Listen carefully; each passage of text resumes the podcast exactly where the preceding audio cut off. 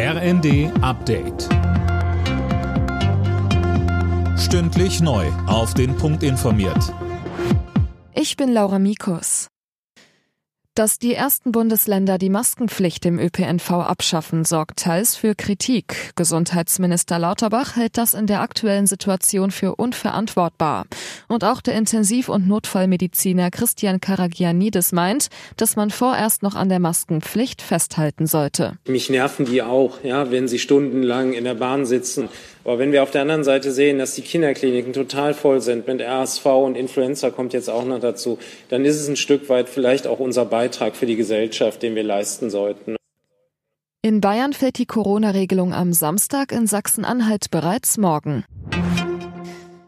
Die sechs Westbalkanländer sollen so schnell wie möglich in die EU aufgenommen werden, also Albanien, Bosnien-Herzegowina, Kosovo, Nordmazedonien, Montenegro und Serbien. Das haben die EU-Staaten bei ihrem Gipfel in Tirana bekräftigt. Voraussetzung dafür ist aber unter anderem, dass die Länder die EU-Sanktionen gegen Russland umsetzen. Und das könnte gerade bei Serbien noch für Diskussionen sorgen. Denn Serbien gilt unter den sechs Ländern als engster Verbündeter Russlands.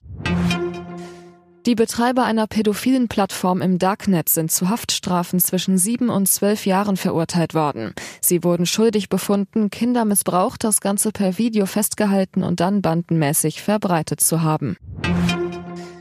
Die EU hat sich auf ein Importverbot für bestimmte Rohstoffe geeinigt. Damit soll die Abholzung des Regenwaldes eingedämmt werden. Demnach dürfen künftig Palmöl, Kaffee, Kakao und Soja nicht eingeführt werden, wenn sie auf gerodeten Waldflächen angebaut wurden.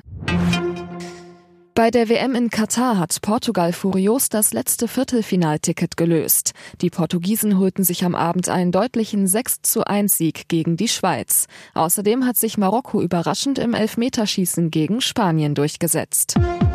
Alle Nachrichten auf rnd.de